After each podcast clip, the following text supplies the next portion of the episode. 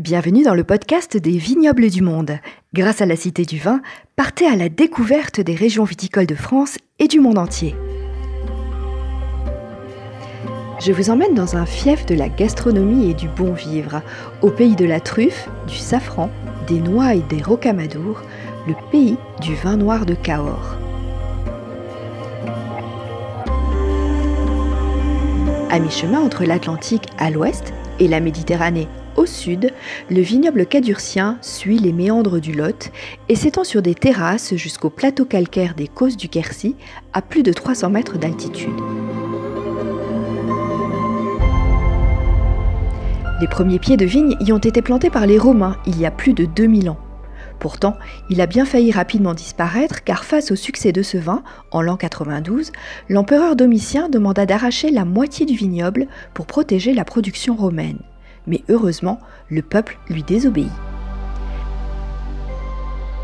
Mais c'est véritablement le mariage d'Aliénor d'Aquitaine avec Henri II en 1152 qui donne alors une formidable impulsion au vignoble de Cahors. Très apprécié des Anglais, il est dès cette époque désigné sous le nom de Black Wine, en référence à sa coloration. Ainsi, Dès le XIIe siècle, les vins de Cahors vont être massivement chargés sur des bateaux via la rivière et exportés depuis le port de Bordeaux vers l'Europe du Nord. Les tonneaux sont alors chargés sur des bateaux à fond plat que l'on nomme des gabarres et remontent le Lot, puis la Garonne jusqu'à Bordeaux, où ils sont alors chargés sur de grands bateaux pour rejoindre l'océan Atlantique. Consommé par les pèlerins du chemin de Saint-Jacques de Compostelle, sa réputation se développe en France comme à l'étranger. Il devient même, en 1325, le vin de table en Avignon du pape Jean XXII, qui était, il est vrai, natif de Cahors.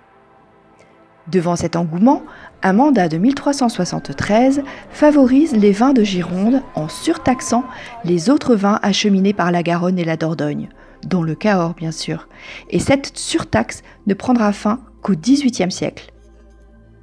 La guerre de Cent Ans mit fin à une longue période de prospérité mais le vin de Cahors poursuit son développement.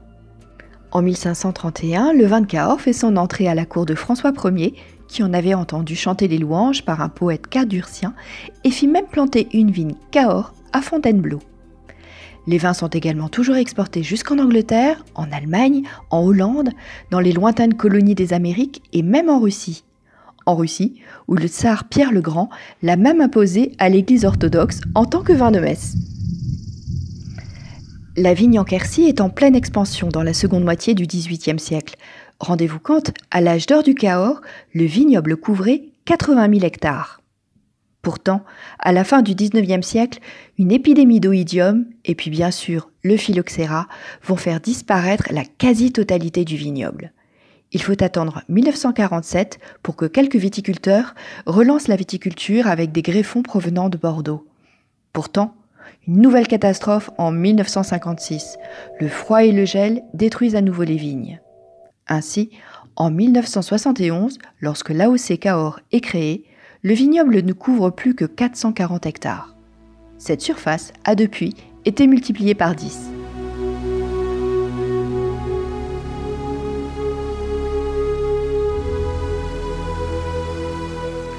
On va trouver dans le Lot un climat de type océanique avec des influences méditerranéennes. Les hivers sont plutôt frais avec une température minimale moyenne de 7 degrés en raison de l'influence du massif central. Les étés sont plutôt chauds avec des températures allant de 23 à 27 degrés. La présence du Lot permet de réguler les températures et à l'automne, le vent d'automne souffle un air chaud et sec venu du sud qui accompagne les baies jusqu'à leur pleine maturité.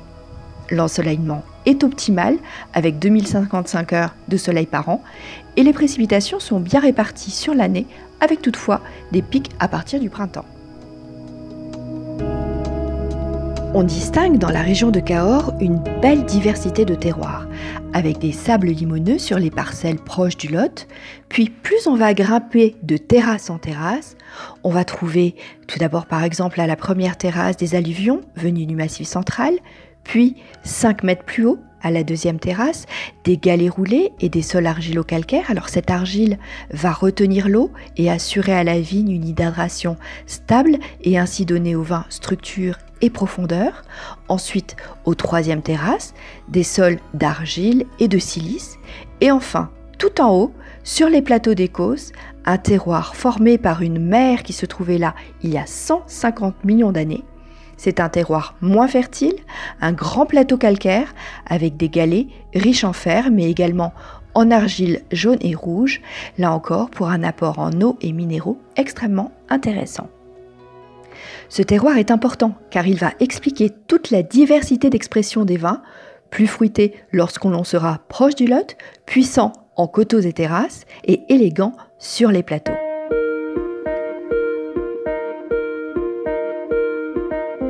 Sur une aire délimitant l'appellation couvrant 21 700 hectares, la Cahors représente aujourd'hui 4 200 hectares, dont 17% sont cultivés en bio. Il s'agit d'une appellation exclusivement de vin rouge, assemblée avec un minimum de 70% de cépages Malbec. Les vins peuvent être assemblés avec d'autres cépages, comme le merlot, qui apportera de la rondeur, et également le tanat.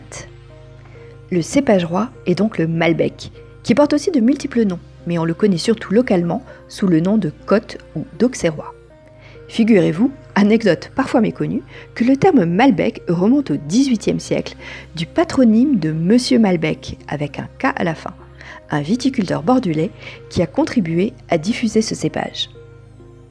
Avec 4000 hectares de Malbec cultivés, c'est la première région de France pour ce cépage, et la seconde dans le monde après l'Argentine.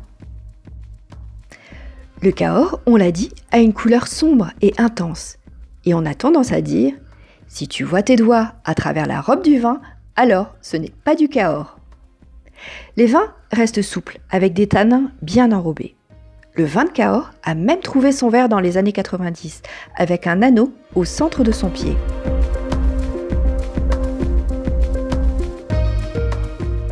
Si les arômes de Cahors s'expriment, on l'a dit, différemment selon s'ils proviennent des terrasses ou des plateaux, ils se caractérisent par des notes de fruits noirs, comme la myrtille, la cerise noire ou encore la mûre et le cassis. Parfois même avec des notes légèrement mentholées, voire truffées lorsque l'on borde les truffières du Lot. Au palais se développent ensuite des arômes alternant des nuances de vanille et de réglisse. Les vins de qualité ont de l'ampleur, du volume, une belle longueur. Ces vins solides et tanniques sont évidemment d'excellents vins de garde, mais ils peuvent également être consommés jeunes et vous y trouverez alors un côté floral et frais.